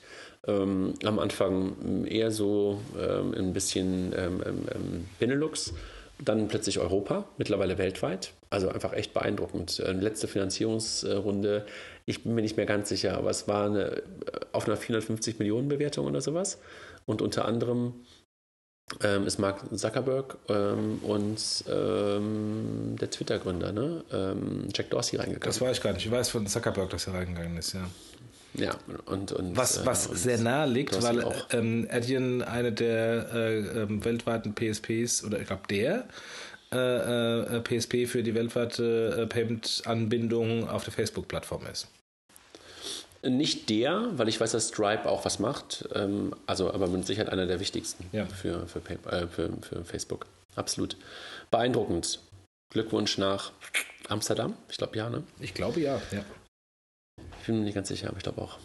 Wir hatten gerade schon über die ähm, spanischen Banken gesprochen und ähm, hier auch mal wieder nochmal die La Caixa genannt, ähm, die eine komplette Mobile-Bank gelauncht hat, so wie momentan sowieso relativ viele Neobanks, Mobile-Banken, reine Mobile-Banken ähm, entstehen sehen. Ähm, ein Stück weit tiefer als eine Number 26, ähm, die ja momentan nicht wirklich, noch keine wirkliche Bank sind. Aber hier entstehen wirklich richtige Banken. Ne? Also in, in, in UK mit der Starling und, und, und äh, mit der, wie heißt die andere nochmal? Neobank sogar, heißt die sogar so? Ich bin mir nicht ganz sicher. Sind so zwei, drei Stück jedenfalls gerade entstanden. Und die Lakaisch hat auch eine gelauncht. Also da passiert echt was. Ja. Und wenn man das europäisch denkt, ähm, warum sollen die, sieht man ja bei Number 26 gerade auch, ähm, in England bleiben? Warum sollen die in Spanien bleiben? Wir haben eine SEPA und ähm, Mobile ist sowieso skalierend. Also eigentlich, der App Store ist da, mit dem ich seine App einfach dann plötzlich als Bank, also die Bank als App einfach plötzlich dann auch europaweit ausrollen könnte. Ne? Ja. Also echt easy. Finance Fox, nochmal das Thema InsurTech. Kanntest du sie? Nee, nee ziemlich überraschende ähm, 5,5 Millionen Runde und fangen gerade an und gehen auch in das Thema ähm, zuerst digitaler Makler, ne? Ähm, und dann wahrscheinlich dann auch in die nächsten Cases, die dann ähm, anschließend kommen, sowie halt die Knips und Clarks und GetSaves dieser Welt. Ne? Ja. Ich glaube, es sind Österreicher, die aber, glaube ich, jetzt in Berlin sitzen. Ähm, dann eine ganz kurze Meldung: Bankhaus Lenz, ein ganz kleines äh, Bankhaus, äh, hat gerade Multibanking eingeführt, also Multi-Finance, Multibanking. Wird, glaube ich, ein Trend, ach, Trend ist übertrieben, aber wird viele Banken dieses Jahr beschäftigen. Bin ich ganz, äh, bin ich ganz positiv, dass wir das jetzt mehr und mehr sehen und äh, aus der Kundenperspektive endlich mal was gemacht wird, was man in Apps und ähm, in, in PC-Software schon lange hat kommt, glaube ich, jetzt auch ins Online-Banking der Banken rein. Ja, vor allem bei kleineren Banken, äh, die auch sagen, ich bin nicht die Hauptbankverbindung ähm, und deswegen natürlich die ganze Sache ganz anders sehen als ähm, eine groß etablierte Bank. Ja, aber auch gerade die Großen müssen eigentlich weiterhin das finanzielle Zuhause sein. Also ja. auch die müssen es machen. Ja.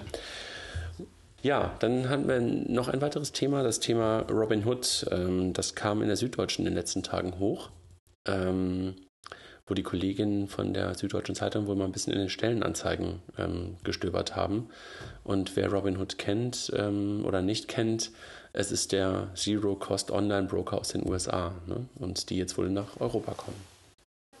Ja, ja. Was bei denen halt so ähm, echt, echt, echt beeindruckend ist, ist, ähm, dass die es halt geschafft haben, ähm, so ein Stück weit diese ich sag mal, wir reden immer über, Frictionless äh, Payment und, und was ähnliches würde ich mir eigentlich im Brokerage auch wünschen, dass ich eigentlich viel mehr darüber, äh, viel weniger darüber nachdenken muss, was ich da eigentlich tue, weil momentan fühlt sich Brokerage bei vielen eigentlich immer noch ziemlich doof an. Ich habe das in den letzten Tagen mal verglichen mit, du hast eine Spülmaschine oder du spülst mit der Hand und äh, Brokerage fühlt sich irgendwie immer noch nach Spülen mit der Hand an.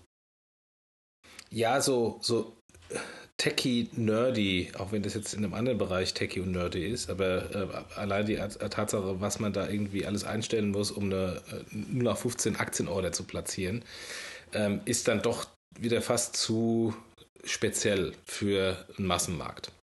Und, Absolut. Die, und, und äh, dem, die demokratisieren das ein bisschen. Total, also die und, und es gibt noch ein paar andere Beispiele, so Getbugs irgendwie aus Holland, die das auch spielerisch versuchen. Ähm, da bin ich wirklich mal ähm, gespannt, was da auf uns zukommt, aber das kommt bestimmt in 2016 auf uns zu. Dann noch eine Meldung ähm, im Bereich ähm, ähm, Banking und, und Bankkernsysteme, Mambu mit einer neuen Runde. Kennst du die Jungs aus Berlin? Nee, sagt mir nichts.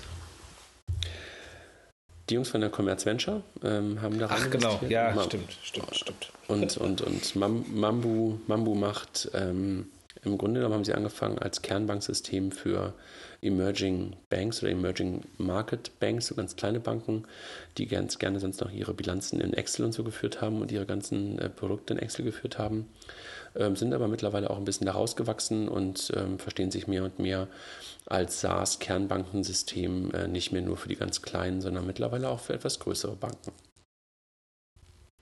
Schönes Produkt. Zinspilot, ähm, magst du was zu sagen? Kennst du dich ein bisschen aus aus deiner Historie? Ne? Ja, Peter Thiel, der PayPal-Gründer, hat, hat, Geld in Zinspilot gesteckt. Zinspilot ist ähm, ein Copycat von, von Weltsparen. Ähm, gibt keine Zahlen, aber ich würde mal schon sagen, mit Abstand die Nummer 3 Markt nach Weltsparen und Savedo.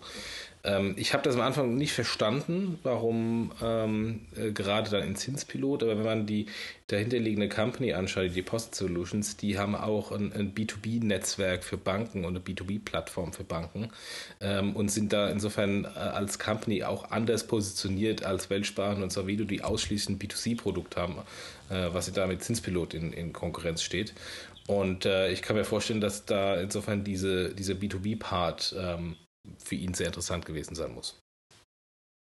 Ja, die sitzen bei uns direkt um die Ecke irgendwo, ziehen, glaube ich, auch gerade um, weil sie, glaube ich, gerade wachsen. Ähm, aber in der Tat, Zinspilot habe ich irgendwie auch nie so richtig ganz verstanden, was daran jetzt, also verstanden habe ich schon.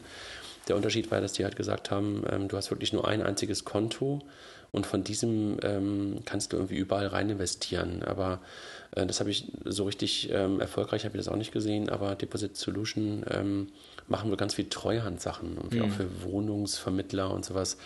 Ähm, machen wohl echt mehr, absolut, ja. Und wenn Peter Thiel investiert, würde er ein Näschen dafür haben. Ja.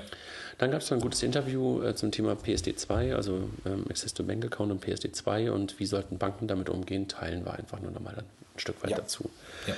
Wir wollten noch kurz auf das Fintech des Jahres eingehen, ähm, wo am Dienstagabend die Preisverleihung war und wo ich mich sehr gefreut habe, dass das Handelsblatt auch darüber berichtet hat in der heutigen Ausgabe, glaube ich. Also nicht Ausgabe, sondern online. Ähm, und die Wirtschaftswoche ist der gleiche Artikel. Und die Wirtschaftswoche. Ja. Genau. Ähm, die relativ ausführlich auch darüber berichtet haben. Und ähm, Vielleicht, aus, vielleicht magst du ein bisschen was dazu sagen, weil ich bin ja immer so parteiisch bei dem Thema. ja, also es war, äh, der Ablauf war, dass ähm, ich glaube, alle die von dir gesammelten äh, Fintechs auf pambanking.com in einer ganz großen Liste ähm, zu wählen war von, von jedem. Ähm, muss man, glaube ich, muss man, glaube ich, im nächsten Jahr mal überdenken, wie man das nochmal anders macht. Genau, wollte ich auch sagen, vielleicht mal clustern. ja. Und äh, weil es war doch sehr viel dieses Mal, man musste viel scrollen. Ähm, und ähm, aus, dieser, aus dieser Liste der, der allen dir bekannten in der Liste versehenen Fintechs wurde äh, durchs Publikum quasi ein Top 10 gewählt, ähm, als die Anführungsstrichen am meisten relevanten gemessen an, an Votes. Äh, und aus, der, aus den Top 10 hat dann A, eine Jury, ähm, die Top 3 ähm, ähm, als Experten ähm, äh, bestimmt ähm, und den Nummer 1 äh, der Publikums. Ähm, ähm, Wahl hat den Publikumspreis äh, gewonnen. Und äh, der Publikumspreisgewinner war Fair, ähm, die, das äh, Ries der ETF-Startup aus, aus Hamburg. Ähm, nee, Berlin, Berlin, Berlin, Berlin, Berlin, aber egal. Sitzen Sie nicht in Hamburg? Ach nee, Quatsch, Ihre nee, Bank, Ihre Bank sitzt in Hamburg. Ja, stimmt. Dann, nee, stimmt, die sitzt in Berlin, genau. Die Sutor Bank sitzt in ja, Hamburg. Deswegen, genau. deswegen sind die bei mir im Kopf mit Hamburg abgespeichert. Stimmt, sitzen in Berlin.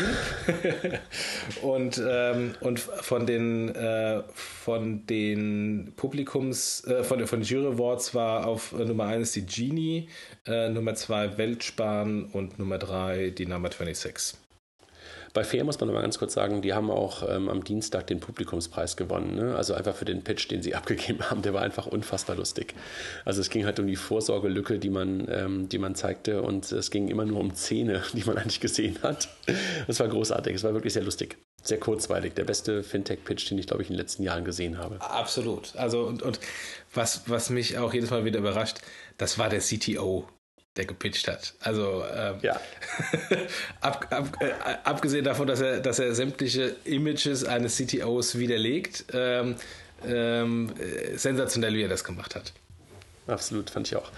Vielleicht ganz kurz äh, Jury, die dabei war. Ähm, das hat Spaß gemacht. Also die Jury ist einfach echt super. Also echt gute Leute dabei. Ich glaube, wir waren irgendwie 14, 15 Leute, die da ähm, zusammengekommen sind. Ähm, teilweise telefonisch, teilweise einfach auch ähm, in einer Jury-Sitzung letzte Woche.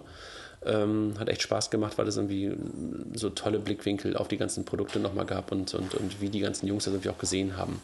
Also aus der Bankersicht, hier Andreas Kubli hat man schon gesagt, ähm, Arnulf äh, von PayPal, ähm, so ein paar Blogger mit, mit, mit Dirk und mit, ähm, mit Boris, du dabei, ähm, Ramin dabei, ähm, Sebastian Diemer aus dem letzten Jahr dabei, Jan Sessenhausen dabei, Patrick Maisberger dabei, Christian Hoppe dabei, der Achim Jürschik dabei. So, ich habe die Liste jetzt gerade nicht vor mir, ich will das nicht irgendwie vergessen. Wen habe ich denn vergessen? Der, ähm, Steffen von Blumenröder.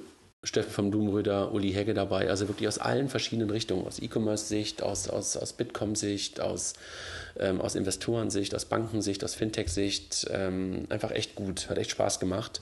Äh, mit den Jungs darüber zu diskutieren und auch die Begründung ähm, zu lesen und auch ähm, darüber zu diskutieren, ähm, was auch dann den einen oder anderen zu einem zu seiner Punktevergabe gebracht hat. Und einfach total unterschiedlich. Also Jan guckt immer so auf das Thema, aber wie viel Technik steckt da drin? Ähm, ähm, der, der, der, der Patrick Meisberger eher skaliert das ganze Ding. Ähm, war echt toll, gute, gute Diskussion und nehme ich für mich auch immer ganz, ganz viele Sachen draus mit. Also war echt super. Aber nochmal so, nächstes Jahr, wenn wir es nochmal machen, das Ganze ist ja einfach auch entstanden eher aus einem Spaß eigentlich heraus letztes Jahr dieses Jahr wieder verlängert. Ich glaube, man kann das bestimmt nächstes Jahr auch wieder machen, aber man muss bestimmt ein paar Sachen anders machen und möglicherweise das auch noch mal ein bisschen weiter professionalisieren, weil so ist es ja einfach echt nur so ein Nebenbei-Ding gewesen. Müsste man sich mal ein bisschen Gedanken zu machen und vielleicht auch Cluster bilden. Vielleicht kann die Jury auch noch mal einen extra Preis aus, rausgeben. Vielleicht finden wir auch ein paar richtige Sponsoren, außer denen, die wir jetzt so schon dabei hatten, die Mediensponsoren, die vielleicht das Ganze noch mal auf ein anderes Niveau heben. Kann man bestimmt gut machen nächstes Jahr. Ja, absolut. Wenn jemand Lust hat, gemeinsam das mit uns nächstes Jahr zu machen, der melde sich bitte hier. Also neben dem Mein Inkubator, was schon super war, weil wir das Event nutzen konnten und, und all die ganzen Sachen darum. Aber vielleicht jemand, der auch wirklich so richtig das Ganze vorbereiten und pushen möchte. Was übrigens ich als Feedback, was ich als Feedback bekommen habe äh, von einer Zuschauer oder Zuhörerin äh, bei der äh, Veranstaltung, Schauerin. Frauen in die Jury. Genau. Frauen in die Jury. Genau. ja, habe ich auch gehört. habe ich auch auf Twitter, Twitter gelesen und äh, ja, Birgit hätte ja auch ähm, mit Christian oder neben Christian oder anstelle von Christian auch schon auf jeden Fall drin sein können, aber völlig zu Recht, klar. Aber ehrlich gesagt, komm, guck dich um, äh, in der Fintech-Welt, in der Bankenwelt auch. Ähm, das ist verdammt männerlastig, ja. Und ähm, klar, äh, die Payment Exchange mit Miriam als Vorzeige, ähm, Dame, da, da, da haben wir mal wieder eine, aber ansonsten, das ist echt schon verdammt männerlastig, ne? Ja, aber es gibt aber ja schon ein paar. Also ähm, ja, ja, klar, sag ich nicht. Äh, sollten wir mehr als nee, eine Quotenfrau reinbekommen.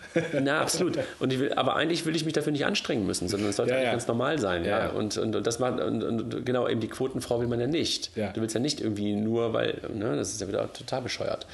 Aber völlig zu Recht, äh, Frauen rein professionalisieren und machen wir es nächstes Jahr nochmal. Und dann auch in Clustern bin ich auch völlig bei dir, dass man wirklicherweise Cluster bildet. Pro Cluster ein Preis oder wie auch immer. Ganz egal. Gucken wir mal. Jochen, was erwartet uns in 2016? Wenn wir jetzt schon über den, über den Fintech des Jahres 2016 sprechen, aus welchem Bereich kommt der? Also ich glaube, ein Fintech des Jahres 2016 wird nicht sein, die Firma PayDirect, auch wenn sie glauben, sie sind ein Startup. Aber ich glaube, sie werden uns trotzdem dieses Jahr sehr noch lange beschäftigen äh, mit den vielen Herausforderungen, die sie haben. Ähm, und äh, ja, bleibt, äh, bleibt insofern ähm, spannend, um jetzt auch nochmal 5 Euro zu bezahlen, zu sehen, äh, wie, die sich, äh, wie die sich schlagen, welche Herausforderungen sie meistern oder auch nicht meistern.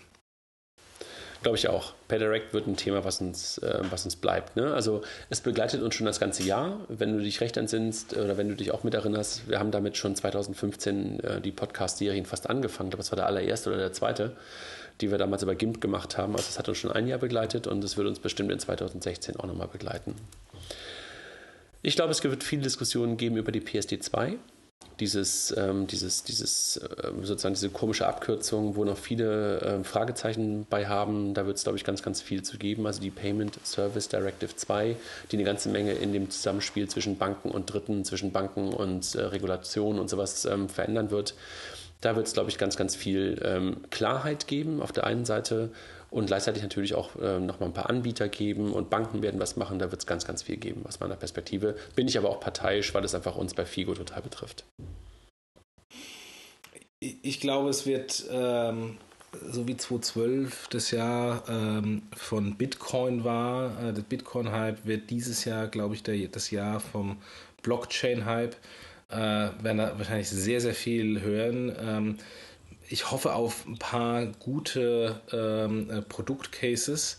Ähm, mal schauen. Und ähm, wir sollten das Jahr dann insofern auch mal, äh, das Blockchain-Jahr auch mal anreißen, indem wir dann nochmal die auf die lange gewartete Blockchain-Podcast-Folge äh, dann auch mal äh, jetzt wirklich machen. Ja, ganz generell, ähm, ganz kurz äh, auch als Ausblick, ich würde gerne ein paar Leute dieses Jahr hier sehen wollen. Ne? Einmal Politik haben wir, haben wir vorhin schon mal kurz angedeutet, würde ich auch gerne mal hier haben. Ähm, das Thema Investment, hier diese Family Offices für jedermann, Liquid, ähm, ähm, ähm, wie heißen die anderen? Ähm, Scalable Capital, oder sowas, die würde ich gerne mal hier haben. Ähm, dann das Thema VCs hatten wir schon gesprochen, Company Building möglicherweise und auf jeden Fall Blockchain, um den Bogen jetzt wieder zurückzubekommen zu deinem äh, Trend, den du sehen wirst für 2016 auf jeden Fall auch. Machen wir mit Sicherheit einen mit André. Vielleicht nehmen wir auch nochmal den Adrian dazu, das fand ich ja damals super. Ich glaube, das war der Podcast, wo ich am meisten gelernt habe. Ja, und die beiden kennen sich ja auch sehr gut. Das äh, Kölscher Klüngel. Ja, Kölscher Blockchain-Klüngel. Das, das, war auch, das war auch der Podcast, wo ich am meisten geschwiegen habe, glaube ich. Ich glaube, wir werden auch eine ganze Menge Aktivitäten rund um das Thema Fintech von so ein paar Nachzüglern sehen, die bisher so gesagt haben, oh, kommt da was oder ich weiß nicht, was ich tun soll. Da wird es, glaube ich, auch wilde Aktivitäten geben, in Anführungszeichen, weil da ein paar Leute was machen werden, ohne so recht zu wissen, was sie da machen wollen. Deshalb meine ich wild. Da wird es, glaube ich, ein paar merkwürdige Dinge noch geben. Und ich glaube in dem Kontext auch, ähm, dass wir noch mehr Insurance Tech sehen werden. Ähm, und ich hoffe darauf, dass wir im Insurance Tech Bereich mehr sehen als irgendwelche ähm, äh, digitalen Maklermodelle, äh, sondern so wie wir es gerade eben schon besprochen hatten, ähm, komplett neue Versicherungsmodelle. Äh, ähm, äh, und, und, lass mich das, und, und, lass mich das Unwort IoT auch schon damit reinwerfen, weil da wird es auch mit Versicherungen ganz viele Modelle geben. Richtig, ja. Dann wird es, die Branche wird erwachsen oder beziehungsweise dieses ähm, Vertical oder wie auch immer man das nennen will, wird erwachsen. Es wird mit Sicherheit noch mehr Lieferantenbeziehungen geben, wo Fintechs plötzlich was für Große tun und Große sind ja dann oft und gerne Banken und gleichzeitig wird es Insolvenzen geben, es wird mit Sicherheit Übernahmen und Fusionen geben, also die Branche wird groß und ein Stück weit älter. Ne? Klar, und ganz natürliche Bewegungen kommen da rein, ja. Dann lass uns noch was zu PayPal sagen. Wachsen die weiter? Äh, müssen wir einfach nur den Link oder muss der äh, interessierte Hörer einfach den Link äh, schauen, den Shownotes äh, zu den PayPal-Zahlen. Da sind nämlich nicht nur die 2015er Zahlen, sondern auch die Guidance für die 2016er Zahlen. Ähm, und da ist sogar der ganz konkrete Wachstum in Prozent angegeben. Ja, die werden weiter wachsen. Es kommen ein paar neue Spieler, eher aus dem Osten, ne? Alibaba und äh, die von, äh, von unserem Freund Rafael Otero so gehypten China Union Pace, die werden kommen, ne? Auch näher zu uns? Die, die sind schon da. Alibaba ähm, hat mit Alipay äh, bereits eine Entity in Luxemburg. Ich glaube, Giant Unipay genauso. Ähm, Alibaba wird in München ähm, oder zumindest in Bayern ähm, Niederlassungen äh, setzen, hat äh, der Wirtschaftsminister Söder, der bayerische Wirtschaftsminister, schon ähm, ähm, bei Twitter angekündigt. Also äh, die werden kommen, äh, wenn sie nicht schon da sind. Und NFC, ne? So dieses ähm, setzt, setzt sich durch, ohne ein Produkt zu sein. Ja, ich meine, muss man überlegen, äh, wie sich äh, Electronic Cash durchgesetzt hat und welchen Schub Electronic Cash bekommen hat durch Aldi und Lidl. Genau die gleiche Situation haben wir jetzt bei NFC und ich ähm, hatte am Jahresanfang, weil ich öfters mal zum Ikea musste, äh, interessante Erlebnisse beim Ikea, als ich mit meiner äh, Kreditkarte gezahlt habe und die Kassiererin äh, sagte, nee, das geht gar nicht und ich nicht nur mit der nicht funktionierenden Kreditkarte äh, erfolgreich gezahlt habe, sondern auch die nicht mal ins Terminal eingeführt habe, sondern aufs, aufs Terminal oben drauf gelegt habe und auch das ging äh, und dann die Augen waren dann sehr groß, als dann irgendwie das Kassensystem sagte, ist alles in Ordnung und der Beleg ausgespuckt wurde, äh, weil Ikea hat auch NFC und Kreditkartenakzeptanz im Silent Modus schon live, allerdings nicht in den Quick-Kassen, sondern in den normalen Kassen. Habe ich alles ausprobiert. Okay. Ja, in der ersten Januarwoche. Du Nerd. Und sogar, und sogar es funktioniert sogar bei der Rückgabe von Sachen im Umtausch. Auch da äh, klappt schon mit NFC. Alles klar. Was siehst du bei Banken? Werden die Fintech richtig selber machen? So richtig aufgreifen und gut machen? Ähm, also sie werden, äh, ich glaube nicht, dass sie jetzt ähm, 2016 äh, Fintech irgendwie neu machen und gut machen. Sie werden sich ähm, in ein paar Bereichen vorwagen, ähm, holen sich weiter noch ein paar Fintech-Manager und ich glaube, man sieht ein paar Piloten, aber ich kann mir nicht vorstellen, dass wir 2016 irgendwie einen, einen, absoluten radikalen Wechsel von wie bislang so ähm, vorsichtig zurückhaltend zu äh, wir, wir erobern jetzt die Welt sehen werden, sondern es wird vermutlich ein paar Schritte in die Richtung geben, ein paar Piloten und ein paar Tests, aber ich glaube nicht, dass jetzt großartig da ähm, äh, die Fintech-Welt äh, und die Digitalisierung so äh, treiben, dass wir da atemberaubende Produkte sehen werden. Ich glaube da eher 2017 dran. Also, ähm, ja, glaube, also wahrscheinlich sind 2016, 2016 ja. wenn, genau, werden wahrscheinlich Weichen gestellt, ne? Ja. wird wahrscheinlich ein bisschen was gemacht, ja. kann ich mir auch vorstellen. Ähm, Facebook, Apple in unserer Welt, in unserer kleinen, schönen Payment- und Banking-Welt? Ja, ne? Ich sind ja schon da. Äh, jetzt ist unser Track of Record im Wetten jetzt nicht so erfolgreich. Ich habe gesagt, PayPal wird sofort übernommen, nach IPO nicht passiert. Ich habe gewettet, dass PayDirect äh, keinen Top 50 Händler äh, gewinnt äh, bis zum Jahresende. Hat auch nicht funktioniert. Wir haben jetzt gewettet, dass Apple Pay äh, nach äh, Deutschland kommt in diesem Jahr. M mal gucken. Ähm, aber ich, ich glaube dran, dass sie kommen werden. Vielleicht wird es nicht dieses Jahr, sondern dann auch wieder, wieder bei den Banken 2017, aber da passiert was. Ja. Jochen, das war jetzt irgendwie das zweite Mal heute, haben wir lange gesprochen. Jetzt noch länger als heute Morgen, ist mir, glaube ich, aufgefallen. Wir haben, glaube ich, irgendwie aus 55 Minuten heute Morgen eine Stunde 20 heute Abend gemacht. das ist der Unterschied zwischen morgens Kaffee und abends Entspanntheit. genau, absolut. Mit der kleinen Inter Interruption gerade zwischendrin noch. Ähm, aber ich danke dir, hat Spaß gemacht und äh, sollten öfter mal abends das machen. Ja. Macht sehr entspannt. Ja.